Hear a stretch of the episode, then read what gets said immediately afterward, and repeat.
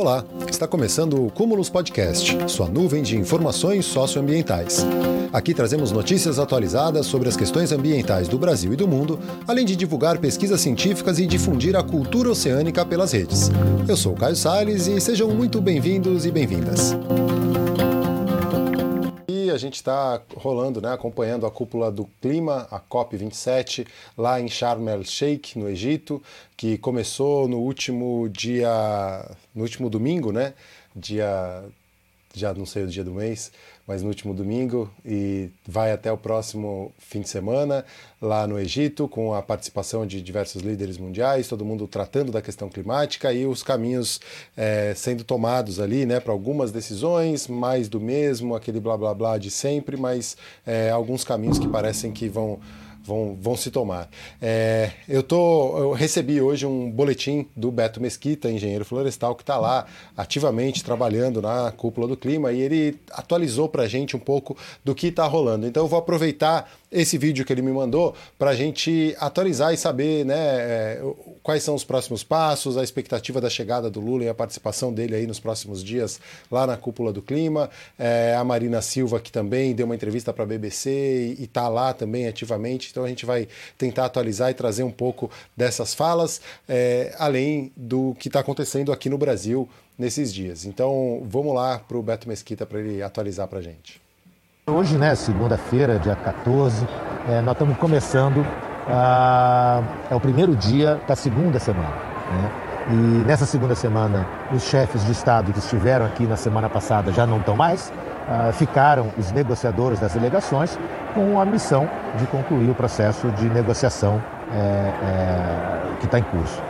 Do ponto de vista da agenda oficial, do ponto de vista daquilo que está que tá previsto ah, como os principais pontos né, da, da, da, da, COP, eu acho que a gente tem aí alguns avanços com relação é, à agenda de redução das emissões por geração e consumo de energia. É, nós temos uma, ah, uma agenda que começou a caminhar um pouco maior com relação à compensação por perdas e danos, pelo menos já entrou na ordem do dia, havia uma resistência muito grande, inclusive de países é, com, com peso, com relevância grande na agenda, como por exemplo uh, Estados Unidos, uh, e isso, essa, pelo menos, conseguiu se colocar uma cunha no processo de negociação. Então, agenda de perdas e danos, agenda de como é que você, como é que os países desenvolvidos vão compensar, inclusive financeiramente, com transferência de tecnologias, com outros benefícios, aqueles países mais pobres que são os que já, sofre, já sofrem, estão sofrendo ah, prejuízos, perdas e danos do ponto de vista da das mudanças climáticas, seja com prejuízos materiais, com prejuízos humanos, com prejuízos na produção, com prejuízos econômicos, é, existe toda uma agenda é, que está aí começando ainda, está engatinhando o processo de negociação, mas pelo menos furou-se a bolha dessa, desse processo. Bom, então eu vou até fazer uma pausa aqui nessa fala do Beto, porque é, vou para o texto do Clima Info, um texto do Bruno Risamoto, que é professor, doutor em Relações Internacionais pela Universidade de São Paulo e especialista em política internacional do Instituto Clima Info. E esse texto ele fala um pouco sobre essa agenda de perdas e danos, que tem sido um termo muito falado né, e, e tem sido muito é, trazido aí, tá, tá, tá na pauta, como o Beto falou, dessa COP27. E nesse texto ele fala um pouco sobre essa questão e sobre esse impasse de fato que tem entre os países desenvolvidos, ricos, né, que querem é, adiar um pouco essa discussão discussão e os países que estão sentindo na pele os efeitos da crise climática, querendo que se crie um fundo emergencial e que possam acessar isso é, mais imediatamente. Né? Um exemplo muito claro, muito típico assim, e, e que está bem é, quente ainda é o Paquistão, que teve um terço do seu território inundado, com perdas enormes e que está pagando o preço da crise climática, sendo o responsável por menos de 1% das emissões de gases de efeito estufa e sendo é, muito pouco responsável pela crise climática e é um dos países que está sentindo na pele agora. Né? Eu vou para esse texto que está bem é, explicadinho isso aí, como que está como que tá se dando esse impasse ali na COP27. É, urgência e prudência, o dilema da compensação por perdas e danos na COP27. Enquanto os países pobres e vulneráveis defendem a criação de um novo mecanismo financeiro para compensar perdas e danos decorrentes de eventos extremos já nesta COP, os países desenvolvidos querem uma análise mais detalhada e demorada sobre os fundos existentes. E aí, a primeira semana da Conferência do Clima em Sharm el-Sheikh deixou evidente a divergência entre países desenvolvidos e em desenvolvimento sobre os meios para lidar com perdas e danos decorrentes de eventos climáticos extremos. Enquanto o primeiro grupo defende uma abordagem mais cautelosa e estudada, e consequentemente mais lenta, o segundo insiste na necessidade de os governos sinalizarem já nesta COP um compromisso político com um novo mecanismo financeiro com recursos novos e adicionais para perdas e danos. Essa divisão decisão antecipa um processo decisório que promete ser difícil na próxima semana. Sem um texto, né? A próxima semana é essa agora que precisa. É, o que acontece? Na primeira semana da COP, geralmente os líderes, né? Vão para lá, fazem suas falas, encaminham algum tipo de documento e aí as negociações vão, vão se dando ao longo da segunda semana para chegarem num acordo e ser assinado, né, um, um texto final com algum acordo. Mas essa decisão está é, antecipando essa divisão no processo decisório que promete ser bem difícil aí durante essa semana. Sem um texto de decisão ainda esboçado e com as discussões ainda em um estágio inicial, os ministros nacionais terão bastante trabalho para chegar a um entendimento sobre o tema o que deve estressar ainda mais o estoque limitado de confiança entre os países. É, e aí tem um, o texto é bem completo, eu recomendo quem quiser se aprofundar um pouco mais, acessar lá no climainfo.org.br, é, fala sobre. É, esses meandros aí dessas negociações, mas basicamente os países ricos querem discutir mais, querem chegar, é, é, ativar mais, acionar mais os bancos como o BID, né, o Banco Interamericano de Desenvolvimento, o Banco Mundial. Só que isso gera um outro problema para os países pobres, né? Ele vai, vai endividar ainda mais esses países que vão precisar recorrer a financiamento dessas instituições multilaterais é, e aí depois vão ficar endividados e não vão conseguir é, compensar, né, ou se, se desenvolver mais para frente.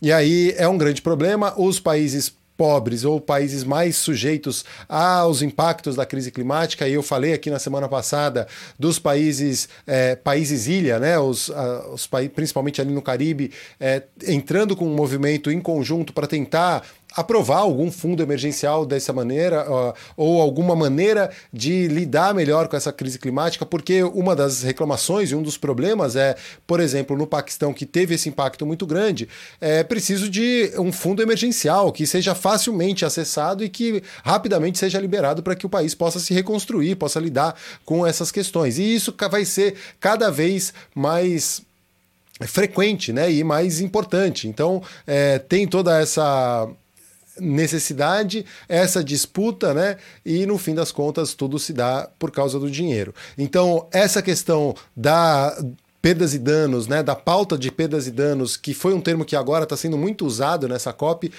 é, tá nesse ponto. E, mas, como o Beto falou, é, pelo menos ela, ele entrou na pauta, né? Foi furou essa bolha e passou-se a discutir isso, passou-se a falar sobre isso e vamos ver o que, que vai sair disso aí. Vou voltar para o Beto porque ele fala mais coisas sobre o que está rolando por lá no Egito. Por outro lado, o artigo 6 né, o famoso artigo 6 do Acordo de Paris, que é o artigo que trata da, da da parte de florestas, né, de como é que as florestas, como é que a agenda de restauração, de proteção florestal, como é que, por exemplo, toda a questão da conservação, da proteção da Amazônia entram na agenda de mudanças do clima, é, isso está parado, isso está bastante, uh, caminhou muito pouco. Uh, e a gente tem uma expectativa uh, de que os avanços, os anúncios que têm sido feitos por setores privados, os compromissos e as metas de restauração, de redução de emissão, de proteção florestal que têm sido feitos por diferentes grupos, por diferentes empresas, por diferentes setores de, de, é, segmentos do setor privado, é, vai ser a melhor aposta, porque do ponto de vista das, dos compromissos das partes, efetivamente ainda vamos caminhar muito pouco nessa, nessa COP.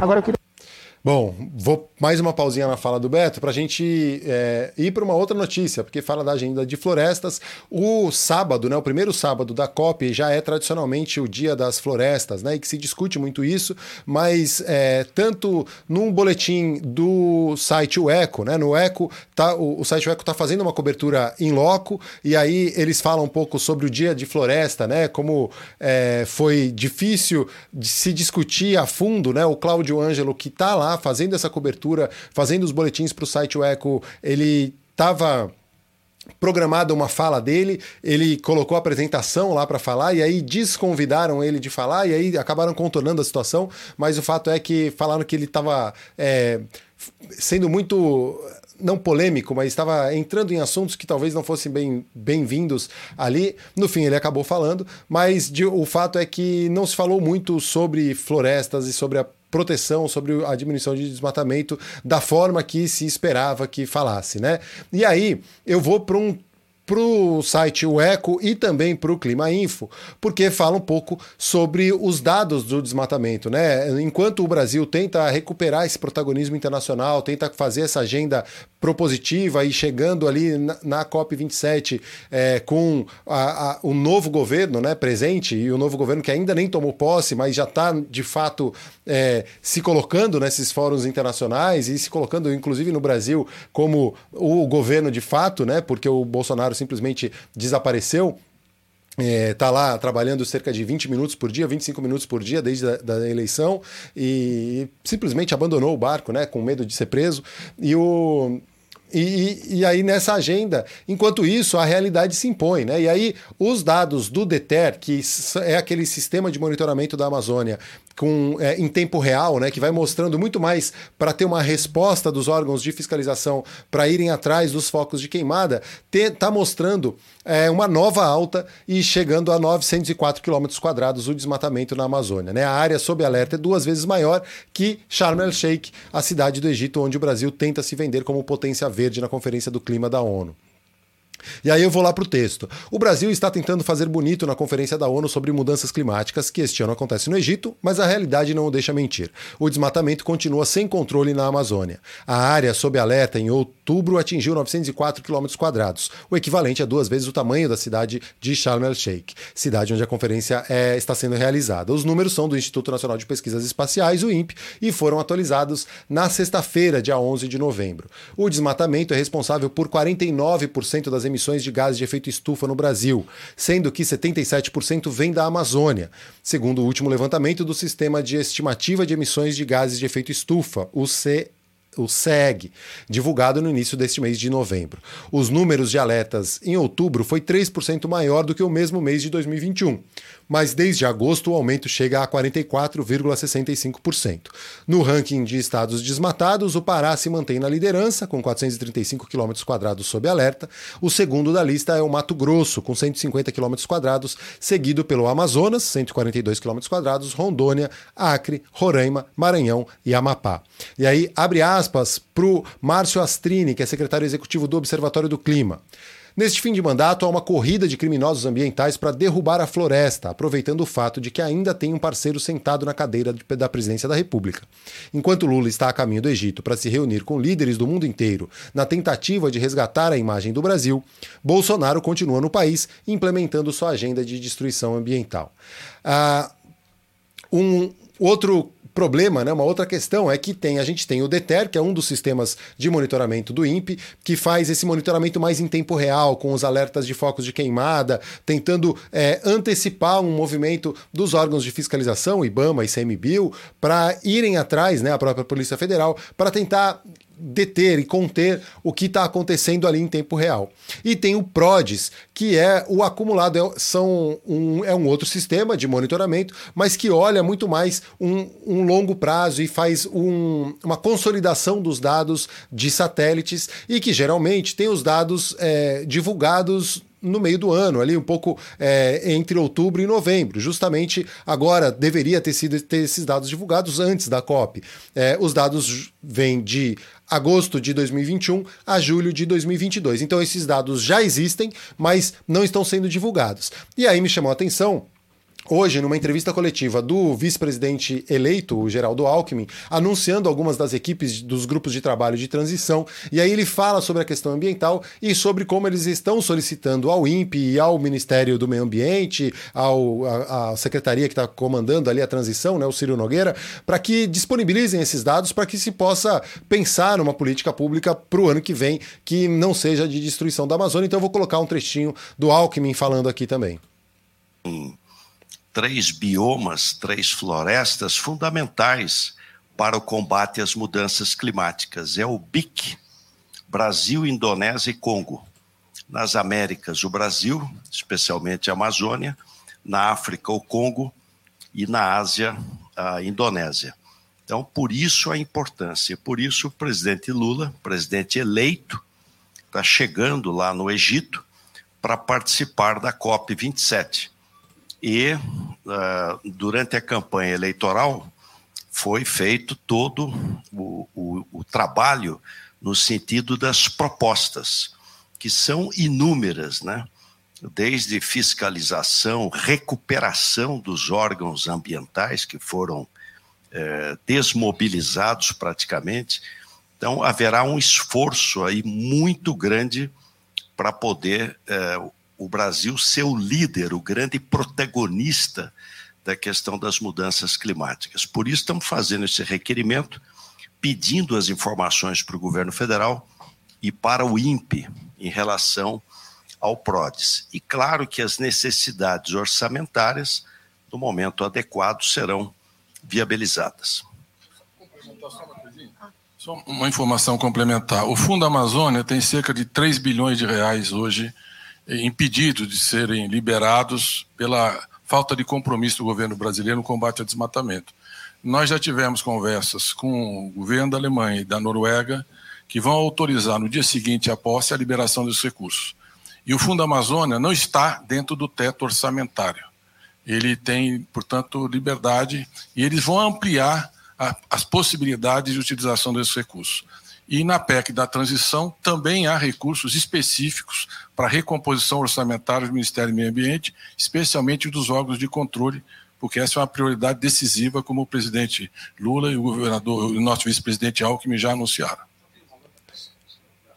Bom, aí a, a fala né, do Aloysio Mercadante e do Geraldo Alckmin, é, na ordem, é, primeiro o Alckmin, depois o, o, Mercadante, falando um pouco sobre a situação atual. Né? Tem o Fundo Amazônia, a Noruega e a Alemanha já sinalizaram que vão liberar aí mais verba para o Fundo Amazônia, desde que se cumpra o que está no Estatuto do Fundo Amazônia, né? que tem lá o, a comissão que aprova com a participação da sociedade civil, de órgãos governamentais, e que siga todo o rito para que se saiba que o dinheiro está sendo usado não para desmatar mais, mas sim para os programas de combate ao desmatamento. É, eu vou aproveitar também um outro trecho é, de uma entrevista que o Paulo Artacho, físico, professor da USP, é, deu para a Rádio USP hoje de manhã e eu vou colocar aqui um trechinho que ele fala um pouquinho sobre a atual situação ali da Amazônia e da questão do Fundo Amazônia. Né? E é uma, foi uma entrevista também muito interessante, está no canal da USP no YouTube, e aí eu vou compartilhar aqui com vocês só um trechinho do Paulo Artacho falando sobre a Amazônia e essa situação das florestas ali, ele que também está lá na COP27. Sem dúvida, o Fundo Amazônia é um instrumento, um dos instrumentos fundamentais que pode desenhar um novo futuro para a região amazônica. Um novo futuro mais sustentável, um futuro que dê vida digna para os cerca de 30 milhões de habitantes que moram na região amazônica. E isso tudo, você precisa de recursos, mas também você precisa de vontade política, você precisa de um judiciário que atue né, na repressão aos crimes ambientais que dominam hoje as atividades na região amazônica. A região está sendo controlada por milícias, isto tem que acabar. Então, o Fundo Amazônia é uma peça desse arcabouço de legislação, desse arcabouço de atuação dos governos estaduais, que também, por sinal, é muito importante que isso seja frisado, tem um stand independente do, do governo brasileiro aqui, exatamente para facilitar o recebimento de recursos internacionais diretamente aos governos estaduais. Não, isso é muito bom. Quer dizer, isso descentraliza do governo federal é, as ações, e eu acho que ela, quanto mais tivermos atores atuando fortemente nessa questão. O governador Helder Barbalho esteve ontem aqui dando uma palestra sobre quais são os planos do novo governo dele no Pará para inibir é, invasão de terras indígenas, invasões que afrontam a nossa Constituição, para inibir extração de madeira ilegal e assim por diante. Então você vê que o Brasil deu uma uma reviravolta de 180 graus nas suas políticas e quem ganha com isso é o povo brasileiro. A fala do Paulo Artacho, é, a Ana Paula comentando aqui, né, que ele seria um excelente ministro de Ciência e Tecnologia, sem dúvida, é, tem vários nomes aí interessantes para assumir esse ministério, né, o próprio Ricardo Galvão foi candidato a deputado federal, teve uma votação expressiva, mas acabou não sendo eleito, ele que era o diretor do INPE, foi exonerado por divulgar os dados que são abertos, os dados do PRODES e do DETER, dados dados esses, por exemplo, que o Geraldo Alckmin, que está ali coordenando a transição de governo, está pedindo, né, implorando ali para o governo liberar, para o próprio INPE liberar, para que eles possam pensar o que fazer, né, e organizar, se estruturar essa política pública para o ano que vem e para começar aí os trabalhos. É, além disso, é, teve mais gente lá, né? O, o, essa história dos governadores muito interessante. O Lula tem uma agenda com os governadores durante essa semana lá na COP 27. E aí eu vou voltar para o Beto Mesquita que vai seguir aí atualizando tudo o que está rolando por lá. Da perspectiva do Brasil, a gente tem uma, uma, uma percepção, e é muito interessante, né? Desde a, eu cheguei aqui na, na no final da, da primeira semana, né?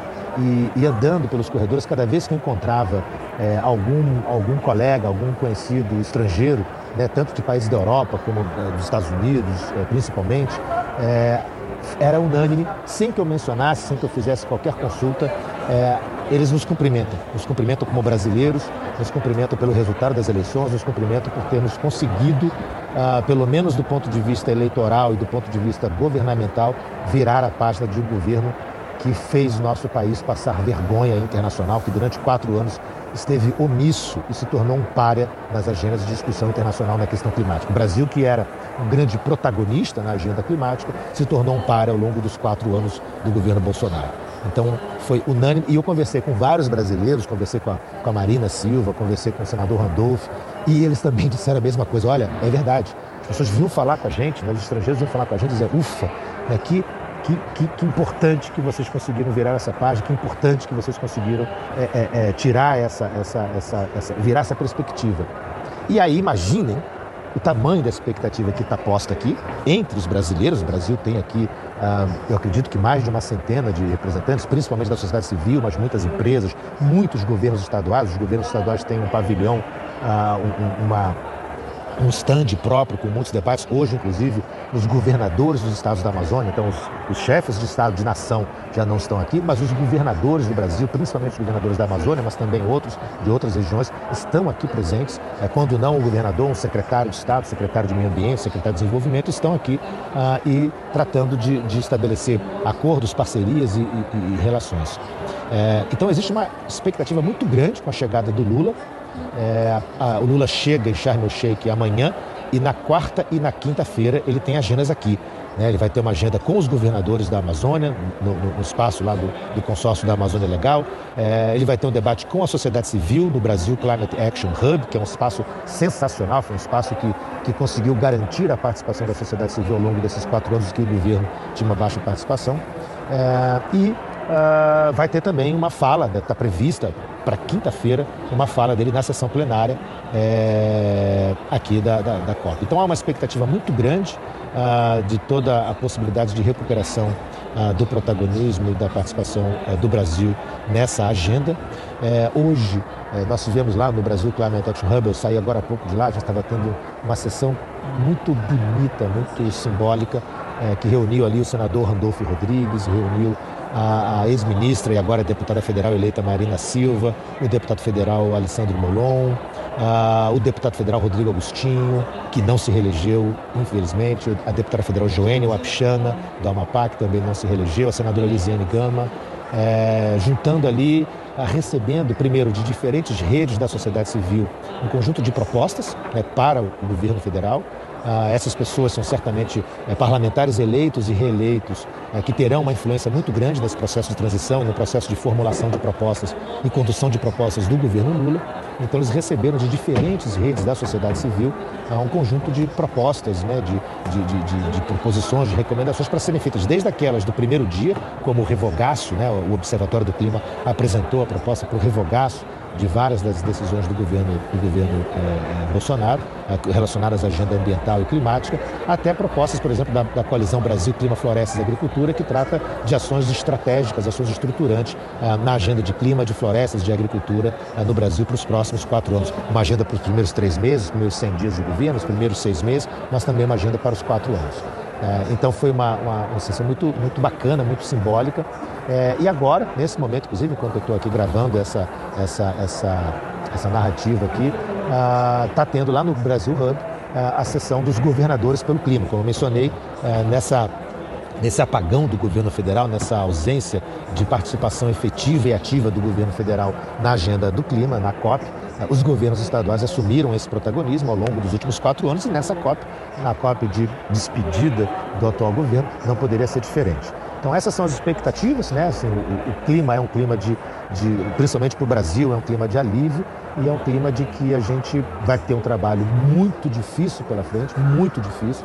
O que houve apenas foi uma, uma, uma, um resultado eleitoral, mas foi fundamental para começar a ter a oportunidade de reconstruir o Brasil. Sabemos que vai ser uma tarefa muito difícil, mas eu acho que com essa quarta sensação é que o Brasil já voltou a, a, a reassumir o seu papel de protagonista eh, nas discussões do clima mundial. É isso, Caio. Grande abraço, um abraço para todos, para você e para todos os que assistem ao Verde Mar. Direto aqui de Sharm el Sheikh, no Egito, COP 27. Beto Mesquita para vocês. Esse é o Beto Mesquita, agradecer a ele aí a, o envio desse boletim super completo aí com várias informações, falando sobre o que está rolando por lá e essa expectativa da chegada do Lula por lá, né, lá pelo Egito. E aí eu vou para uma notícia do Clima Info, e na verdade também no próprio site oficial do pre presidente eleito, agora Lula, é, com a agenda dele, né, o que, que ele vai falar. O Beto deu uma adiantada por aí, mas basicamente é, vou lá para o texto que está no site oficial do Lula. Né? O presidente eleito do Brasil, Luiz Inácio Lula da Silva, participa nas próximas quarta e quinta-feira, dia 16 e 17 de novembro, da COP27 das Nações Unidas, a Conferência Mundial para deter e lidar com as consequências das mudanças climáticas. Na quarta-feira, dia 16, o Lula participa às 11 horas da manhã, horário local do Egito, é, de manhã cedinho aqui no Brasil, do evento Carta da Amazônia, uma agenda comum para a transição climática, junto com os governadores Antônio Valdez Góes da Silva, do Amapá, Gladson de Lima Cameli, do Acre, Mauro Mendes, do Mato Grosso, Helder Barbalho, do Pará, Vanderlei Barbosa, do Tocantins e Marcos Rocha, de Rondônia. Às 5h15 da tarde, hora local, o Lula faz seu pronunciamento na COP27, na, na área da ONU, a Blue Zone, que era onde o Beto Mesquita estava ali gravando esse boletim. É, e na quinta-feira, às 10 horas, hora local, ele se encontra com representantes da sociedade civil brasileira no Brasil Action Hub e às 15 horas com o Fórum Internacional dos Povos Indígenas, o Fórum dos Povos sobre Mudanças Climáticas. Na sexta-feira, ele segue para Portugal, onde tem encontro com autoridades portuguesas e de onde retornará no fim de semana para o Brasil. E aí, nesse texto que está lá no Clima Info, fala como é, a equipe né, do presidente eleito Lula recebeu o pedido de pelo menos 10 países para reuniões bilaterais, né? E eu vou lá para o texto. Lula recebeu mais de 10 solicitações por reuniões bilaterais durante sua passagem pela COP27, é o que informa o G1.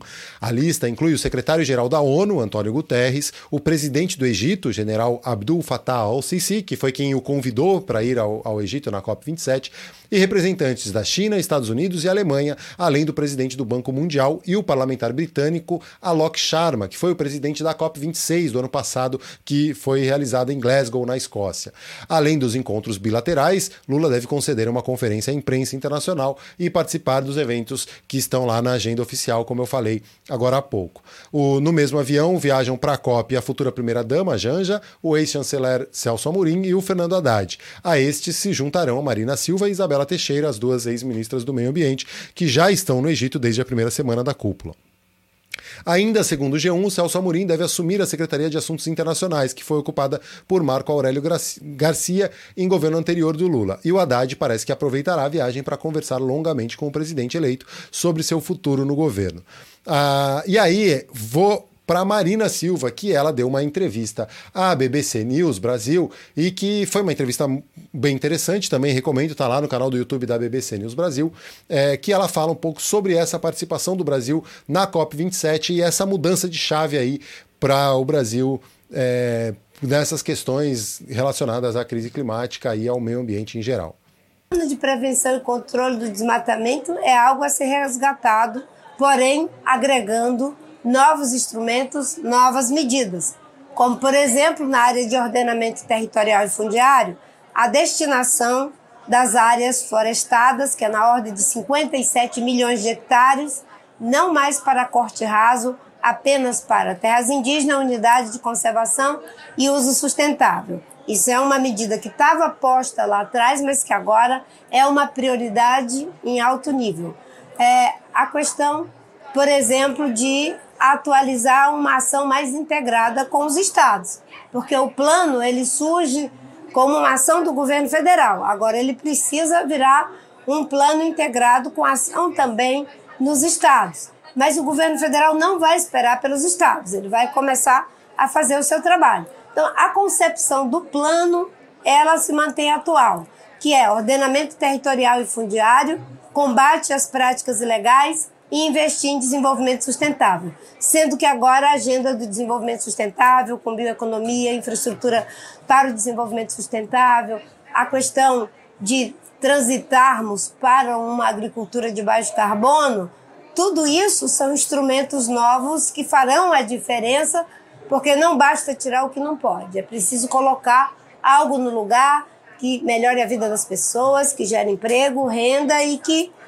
possibilite novos investimentos. E o, o que foi muito interessante, está sendo aqui, é que todos os parceiros do Brasil estão ávidos por voltar a cooperar, né? Nas conversas com a Alemanha, com o Reino Unido, com o Canadá, com a Noruega, com todos os parceiros.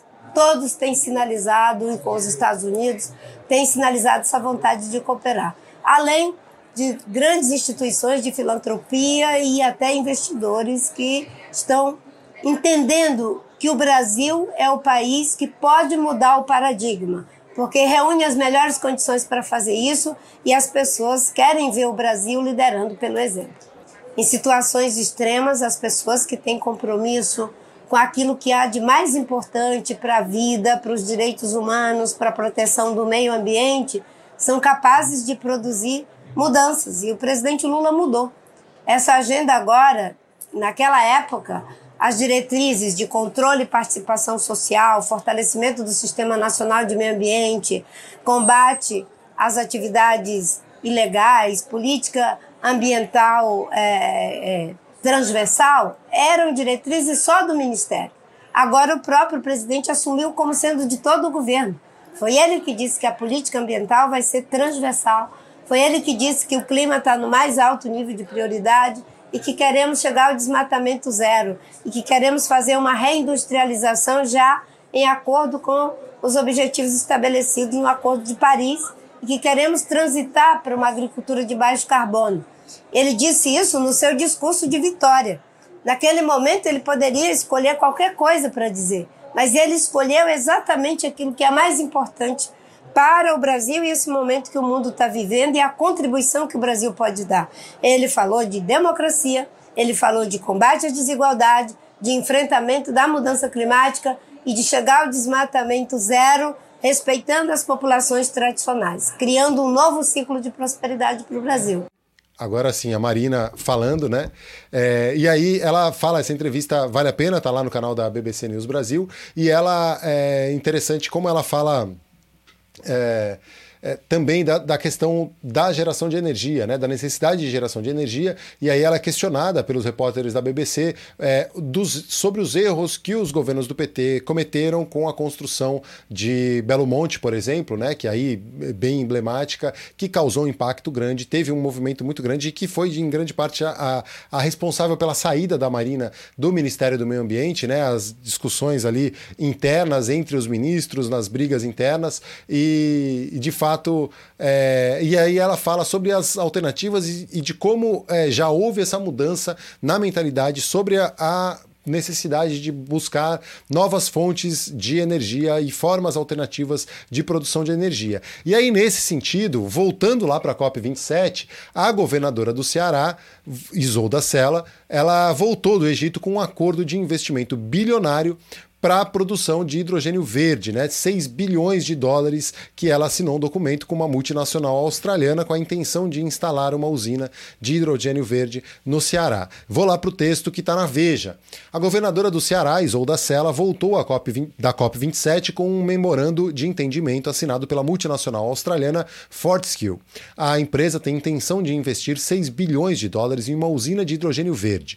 A cerimônia para assinatura do documento contou com a presença do presidente e fundador fundador da Fortescue, Andrew Forrest, e do presidente das indústrias da multinacional na América Latina, Augustin Pichot.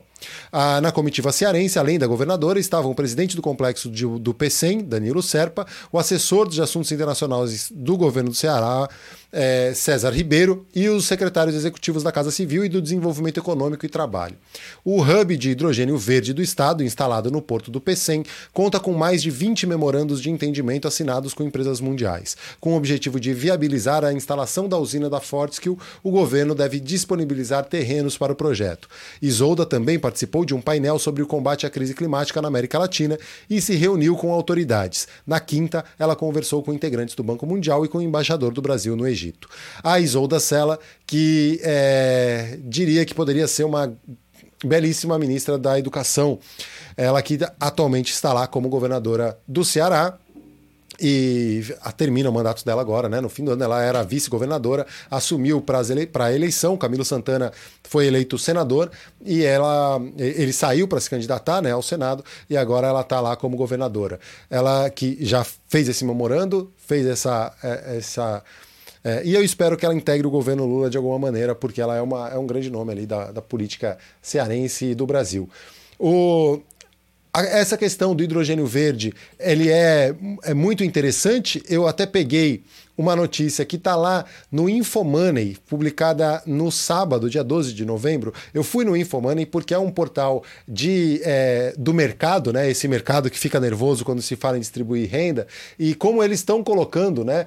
Como o hidrogênio verde, como o Brasil pode se tornar uma potência nesse setor. Como até o tal mercado olha para produção de energia, né? com o hidrogênio verde. E aí, o hidrogênio verde, só para explicar bem rapidamente, ele pode ser produzido tanto a partir é, de combustíveis fósseis, mas é, da extração do hidrogênio da água, né? E é, com o uso de biomassa. E aí é interessante porque ele pode ser uma grande alternativa e tem é, entrado muito na linha de interesse aí principalmente da Europa, porque ele pode ser um bom substituto do gás natural que vem da Rússia e que, com a guerra com a Ucrânia, eles estão é, cortando esse fornecimento e cortando a compra. Então, o hidrogênio verde passa a ser uma, uma boa alternativa. Eu vou para um trechinho do texto lá que está no Infomoney. O hidrogênio, o gás que pode ser usado como fonte de energia para veículos, indústrias e até mesmo para usinas termoelétricas, tem despertado cada vez mais interesse do mercado externo, em especial na Europa, de forma a substituir o gás importado da Rússia. Diante Diante dessa expectativa de maior demanda, aumentou também o interesse de empresas brasileiras em investir nessa nova commodity energética, conforme disse o presidente da Associação Brasileira de Hidrogênio, ABH2, o Paulo Emílio Valadão. Abre aspas para ele. Há um ano tínhamos apenas sete empresas associadas. Hoje temos 43 e outras oito em processo de associação. Isso mostra o interesse nessa área, com possibilidades muito interessantes do ponto de vista ambiental e de saúde da população. E aí, o que é o hidrogênio verde? Aí eles explicam um pouquinho, né? A denominação hidrogênio verde ocorre quando a eletricidade usada na eletrólise da água vem de fontes de energias renováveis, como eólica, fotovoltaica e hidrelétrica. É o que explica o diretor de tecnologia em hidrogênio da Associação Brasileira de Energia de Resíduos e Hidrogênios, Ricardo José Ferracin, que é também professor adjunto da Universidade Oeste do Paraná além de ter sido um dos responsáveis pela implantação do núcleo de pesquisa em hidrogênio da usina de Itaipu. De acordo com o superintendente executivo da Associação Brasileira do Hidrogênio, Gabriel Lasseri, o hidrogênio verde ou renovável pode também ser obtido por hidroeletricidade e biomassa de rejeito. Abre aspas para ele. Dada a potência agrícola que é o país, há muita disponibilidade de biomassa de rejeito para a produção de hidrogênio. O Brasil também tem locais onde é possível encontrar hidrogênio natural esperando para ser extraído. Para ter o selo verde, contudo, é fundamental que o hidrogênio seja produzido e transportado sem o uso de combustíveis fósseis ou de outros processos prejudiciais ao meio ambiente. Sua produção requer o uso de muita energia, em especial para retirar, por hidrólise, o hidrogênio que é encontrado na água. De acordo com Lassery, todas as etapas de produção do processo de produção e transporte do hidrogênio precisam utilizar exclusivamente energias renováveis. E aí é uma alternativa, tá aí essa proposta, né, esse memorando que a Isolda Sela volta para o governo do Ceará, com o PECEM sendo é, essa fonte de produção do hidrogênio verde, e a ideia é que é, mais é, formas, né, mais usinas de hidrogênio verde possam ser produzidas. E aí tem a, o transporte do hidrogênio, que também tem uma questão importante. Ele pode ser transportado sob pressão, né, em cilindros, mas que tem um certo risco de explosão. É, claro que tudo sob controle e tal, mas tem outras formas e novas tecnologias que estão sendo desenvolvidas e que ainda são muito caras. Mas, por exemplo, de misturar um outro metal no hidrogênio e ele ser transportado é, na forma sólida, né? E, e tem várias alternativas aí. Então, é muito interessante.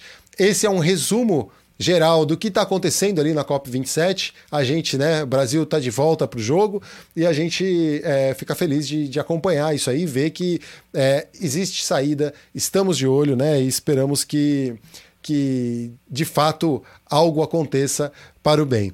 Para fechar, eu tinha mais várias coisas aí, algumas imagens interessantes e, e curiosas para mostrar, mas eu vou ficar restrito à COP27, porque tem bastante assunto né, importante rolando. Vou deixar esse vídeo aqui com é, falando só da COP27 e eu vou pegar então para fechar mais um trecho da entrevista do Paulo Artacho lá no na Rádio USP. Vou pegar aqui o trecho exato em que ele fala um pouco sobre a perspectiva aí para esse novo governo. Vamos lá colocar o Paulo Artacho para falar então. Danado, não, professor? Quer dizer, não pode errar. Porque a expectativa é grande, não. né? É. E quanto não, ela. Mais... Pode falar. Não, e mais do que. Não é que ele não pode só errar. Ele tem que acertar muito mais do que acertou antigamente. Uhum. No primeiro governo Lula, quando a Marina Silva era ministra do Meio Ambiente, o Brasil reduziu o desmatamento de 28 mil quilômetros quadrados por ano para 4 mil quilômetros quadrados por ano. É uma história de sucesso. Agora, nós vamos ter que fazer muito mais que isso. Nós temos que zerar o desmatamento, ou seja, desmatamento zero, e, além disso, implantar um sistema de governança e implantar mecanismos é, econômicos que dê renda para a população da região amazônica para que ela não, não tenha que desmatar para ter um mínimo de sobrevivência. Temos que coibir os grandes grupos econômicos do agronegócio a observarem que isso não é uma boa estratégia, inclusive para o próprio negócio deles. Então, isso eu não tenho dúvida de que qualquer que seja o novo ministro do Meio Ambiente, isto vai ser uma mensagem muito clara. É porque. Então, é isso. Qualquer que seja o ministro do Meio Ambiente, e aí é, vai ter que ter isso em mente, né? Bom, Vamos ficando por aqui com essas principais notícias socioambientais dessa segunda-feira, dando esse boletim atualizado aí da COP27 lá no Egito, que vai até o próximo final de semana, com a chegada do presidente eleito Luiz Inácio Lula da Silva nos próximos dias, com agenda lá quarta e quinta-feira. Então, muito obrigado quem acompanhou até agora por aqui. Este foi mais um Cúmulos Podcast. Segue a gente nas redes sociais em Cúmulos TV e arroba Projeto Verde Mar. Estamos também no YouTube, em youtube.com.br Cúmulos TV. Este podcast podcast é editado com base em nosso jornal ao vivo, que rola toda segunda e quinta, às nove da noite, lá no YouTube. Te espero por lá também. Grande abraço e até a próxima.